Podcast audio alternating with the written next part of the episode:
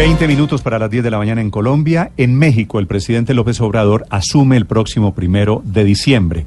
Ya tiene definido su gabinete y uno de los integrantes de la Secretaría de Derechos Humanos estuvo en Bogotá la semana pasada, don Alejandro Encinas, viajó a Colombia a conocer de primera mano la experiencia sobre justicia transicional.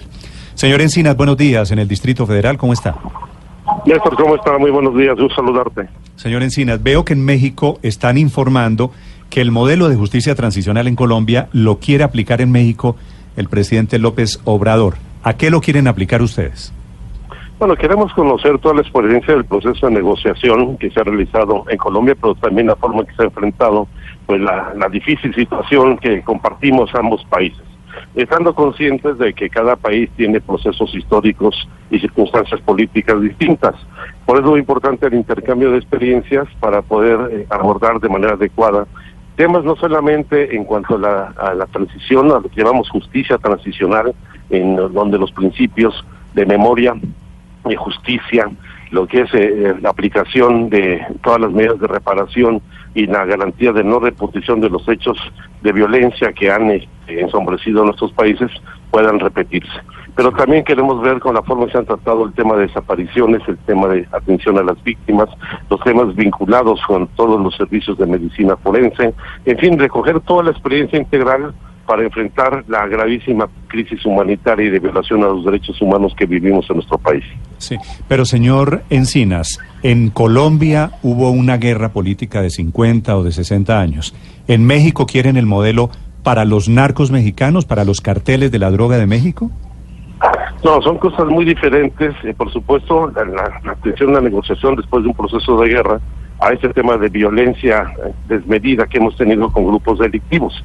Pero hay temas vinculados con la justicia transicional en donde, por ejemplo, algunas de las personas víctimas de la propia eh, situación o la presencia de la delincuencia organizada en distintos ámbitos de nuestro país pueden ser objeto, en este caso, de alguna amnistía.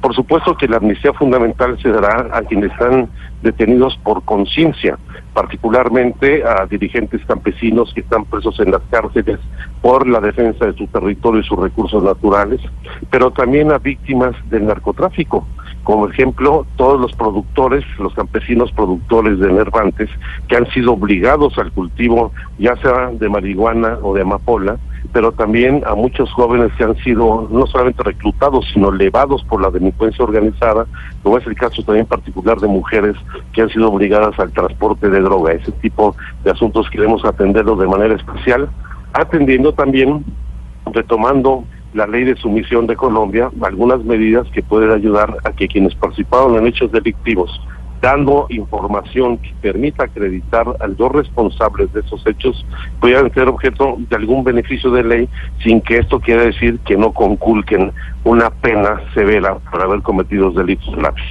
Eh, señor Encinas, eh, pero tal vez en Colombia ha habido dos tipos de justicias especiales, una la que se aplicó con los paramilitares y otra la que se está aplicando con la guerrilla. Eh, ¿Usted cree que se les lo que ustedes en México estarían buscando sería más lo que fue la negociación con los paramilitares que tenían más este componente de narcotráfico exclusivamente y de violencia? Sin lugar a dudas, pero teniendo claro que nuestros países viven situaciones distintas y por supuesto este el, proceso de transición que utilicemos nosotros de justicia transicional que realicemos en México será ahora, ahora sí que a la mexicana totalmente tropicalizado de acuerdo a nuestra situación histórica, a nuestra condición social, a nuestro marco jurídico, porque evidentemente no se puede replicar, copiar como una receta ningún modelo que sea aplicado en otro país. ¿Qué es lo que esperan hacer ustedes en los 100 primeros días del gobierno de AMLO, de Andrés Manuel López Obrador, señor Encinas? Bueno, en primer lugar, eh, cambiar toda la narrativa de los hechos. Vamos a partir de reconocer que México enfrenta una crisis humanitaria y una crisis de violación a los derechos humanos, situación que ha negado el actual gobierno. Eso va a implicar también un cambio muy importante, un giro de, a fondo de la política en general del país, donde en el centro estará la dignidad humana y la protección de los derechos de las personas.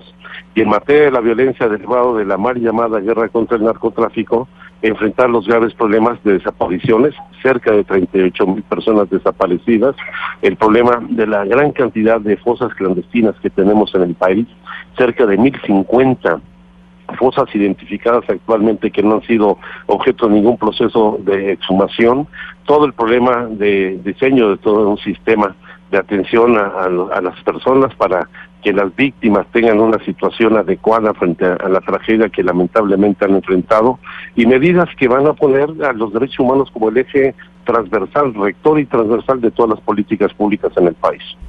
Señor Encinas, eh, podría, vamos a ver nosotros desde Colombia entonces una posible rendición o entrega o rebaja de penas para los grandes capos del narcotráfico en México en un futuro? No, hay que diferenciar quienes cometieron delitos graves e incluso delitos de lesa humanidad que no pueden ser objeto de ningún beneficio de ley, de lo que son quienes cometieron delitos menores o gente que colaboró eh, con algunos, incluso los grandes capos, pero ninguno será objeto de amnistía ni de perdón. Eso hay que decirlo con toda claridad desde un principio. Bueno, esa aclaración es muy importante. Señor Encinas, gracias por acompañarnos en Blue Radio en Colombia.